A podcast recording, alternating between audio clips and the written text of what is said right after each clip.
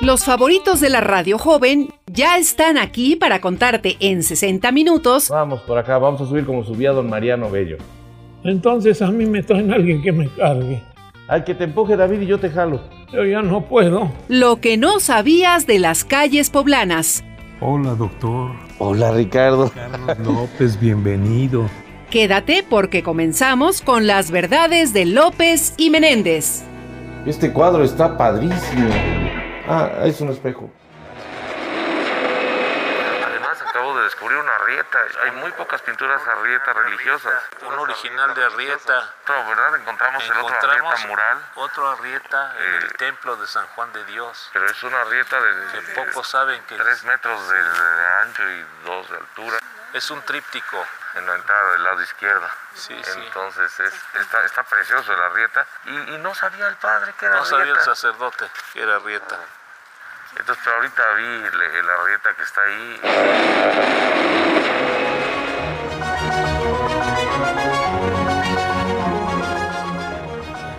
Estamos precisamente en el pórtico de la capilla de la Virgen de Loreto con Puebla a nuestros pies, doctor.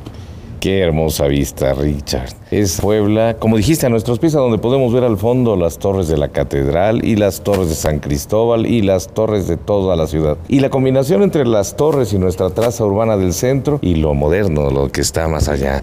Y este lugar repleto de historia heroica. Heroica, religiosa, hay curiosidades de muchos tipos pasaron acá. Pero bueno, ¿por qué no hablamos un poquito de cómo surge este lugar? Viene, viene. Si tú recuerdas, aquí sucedió un hecho que se consideró milagroso. Un hombre que era vecino del pueblo de la Resurrección, José de la Cruz Sarmiento, caminaba una noche por aquí, por este cerro que no se llamaba entonces de Belén, ese se le llamó después, pero conocido por el Cerro de Belén, y de repente una tormenta le sorprendió brutal que provocó que un rayo cayera sobre el caballo en el que iba. Ah, no Él me iba diga. en su caballo y el rayo mató al caballo, pero no lo mató a él. Ah, qué barbaridad. Y No, mató- entonces él no le pasó nada. No le pasó nada. No me digas. pues, pero no solo mató al caballo, también mató a las aves que traía. Para él eso fue un hecho milagroso. Claro. Y es entonces que al quedar ileso, él prometió, como era un devoto de la Virgen de Loreto, prometió construir una ermita. Y entonces él creyendo que con esa historia, el obispo, que era Diego Osorio de Escobar, eh, le iba a dar la autorización, él fue a verlo y don Diego le dijo en un español castizo, Sí, sí, muy, muy salsa. le Muy salsa. Nanay. No me digas. No, así No así dijo digas. Nanay, porque así se usaba Sí, también. sí. No, no es cierto. Pero bueno, le dijo que no. Y entonces este hombre, que no era nada más una, una persona sin ningún eh, carácter, decidió recurrir al virrey, al virrey duque de Albuquerque. No le hizo caso el obispo acá, entonces fue a ver al virrey. Y fue entonces el virrey quien el 12 de octubre de 1658 dio mandamiento a la ciudad, o sea, les dijo, se hace porque se hace, para que se cediera un solar. Sin embargo, imagínate que tú fueras José de la Cruz Sarmiento. Tú te salvaste, tú pediste el cabildo y no te lo dieron, pero el virrey te lo autoriza. Dice, sí, siempre y cuando tú no lo puedas heredar a nadie, no va a ser tu propiedad y no se le puede enajenar a ninguna orden religiosa. O sea, tú te tienes que fletar acá. Y desde entonces quedó a vivir aquí, como ermitaño. Mira.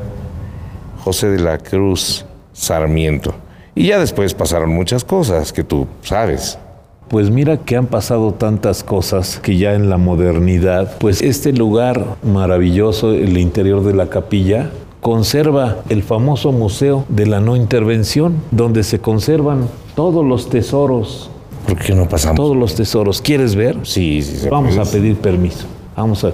Pati, ¿nos permite usted pasar? Muchas gracias. Hay que recordar que esta capilla sigue la traza de Nuestra Señora de Loreto en Italia y trataron de hacerla de la misma manera. Pero mira aquí, vemos esto que dice Coronel José María Medina Tinoco, Mayor Pacheco Bocanegro, Capitán Primero Noble Morales. Esto debe ser de los del ejército, ¿no? Supongo. Laqueus contritus est est nos liberatis sumus. Este discurso, deben de saber qué cosa es.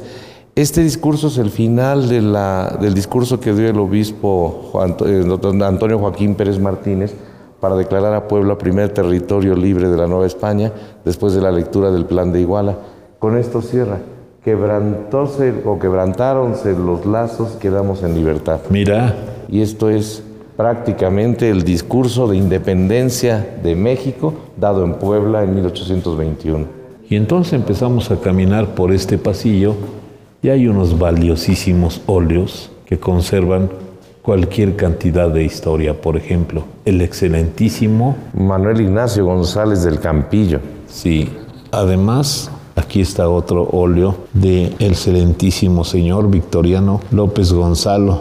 Y así, Son reproducciones, algunas son originales. Es una arrieta. ¡Qué bárbaro! Mira, estamos viendo una arrieta del presbítero Antonio María de la Rosa. Es el primer arrieta que veo eh, retrato original. ¡Qué bárbaro! No hacía muchos arrietas, hacía cosas costumbristas, no hacía pinturas religiosas. este es un tesoro. Es un tesoro esto. Y como encontramos el otro en San Juan de Dios, ya son dos tesoros de arrieta que Juan de. Dios, claro. Mira, y este perteneció al convento de Santa Mónica, el canónigo Ángel Alonso Patiga. Y este dice, verdadero retrato de la milagrosa imagen de Jesús Nazareno, Juan Villalobos. Es del ex museo de Santa Mónica también. Todos estos son de Santa Mónica. Imagínate la riqueza que tiene el convento de Santa Mónica. Y bueno, qué bueno que la estén preservando acá. Agustín de Iturbide. Este, claro. Otro. Apréndete eso en latín, David.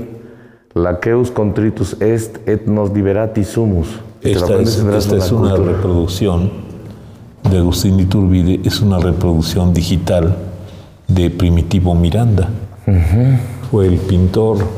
Y aquí está Francisco Pablo Vázquez, obispo de Tlaxcala, Puebla, después. Vicente Guerrero. ¿Tú sabes la historia truculenta de Este Vicente sí, Guerrero? este sí es de Cendejas, es original. Ah, mira. Y qué bárbaro. ¿Tú sabes por qué llegó a la presidencia Vicente Guerrero? Sí, cómo no. Pues porque se la quitaron a Manuel Gómez Pedraza. Manuel Gómez Pedraza gana la presidencia por elecciones después de Guadalupe Victoria y no lo dejan tomar la presidencia. Oye, y pero hacen- es presidente muy poquito tiempo y toma posesión como presidente en el edificio Alhóndiga. Ese Manuel Gómez Pedraza. Manuel Gómez En Pedraza. 1832. Pero él, Manuel Gómez Pedraza, era el verdadero presidente. Impusieron a Vicente Guerrero sobre Manuel Gómez Pedraza en 1832. No, en 1832 ya nombran a, Manuel Gómez Pedraza, pero fue en 1829 a- cuando le quitan la presidencia bien ganada.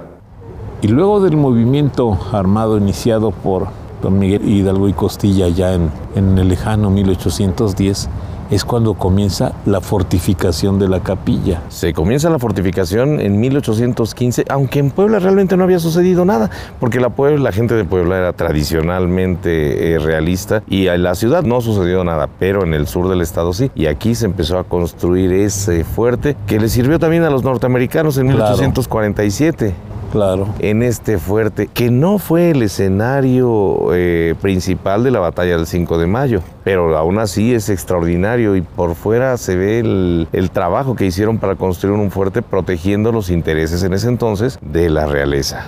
Sí. Y fíjate que en 1862, por órdenes del general Ignacio Zaragoza, se demolieron las dos torres.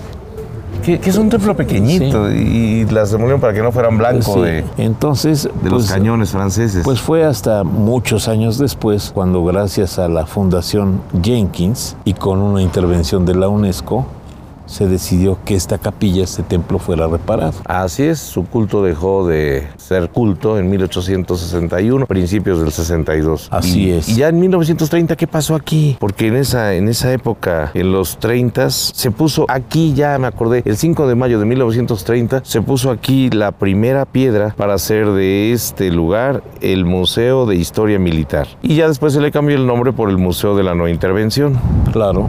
Pues eso es nuestro fuerte de Loreto, mi Richard. Bueno, pues seguimos caminando. Richard, ahora podemos ver la fortificación que hay, la Casa Puebla aquí. Pero tú contaste algo muy interesante hace rato de lo que sucedía aquí en los años 60. Fíjate que en los años 60 se decide la construcción de la Unidad Cívica 5 de Mayo y entonces, a partir de esas fechas, se realiza aquí el Club Automovilístico de Puebla convence a las autoridades gubernamentales de que se pudiera celebrar aquí en los fuertes el circuito Los Fuertes. ¿Y tú lo viniste a ver? Sí, claro. ¿Qué, qué coches eran? Entonces había carros deportivos, había de muchos tipos de coches, turismo, deportivos. ¿El famoso Mastreta competía aquí? Yo creo que sí.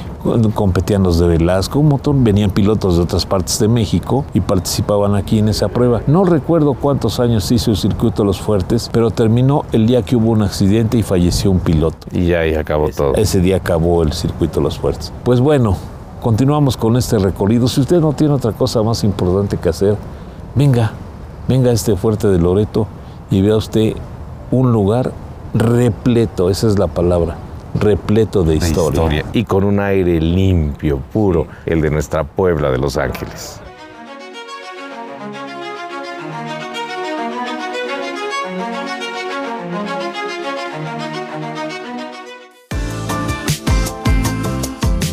Lo creas o no, Tengo 65 años de haber visitado esta biblioteca y no sabía que no había luz eléctrica. tú también has pasado por ahí.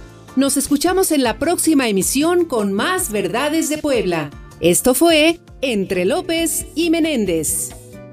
Todo lo que se ve aquí, Ricardo, es un atentado contra el azúcar, pero delicioso.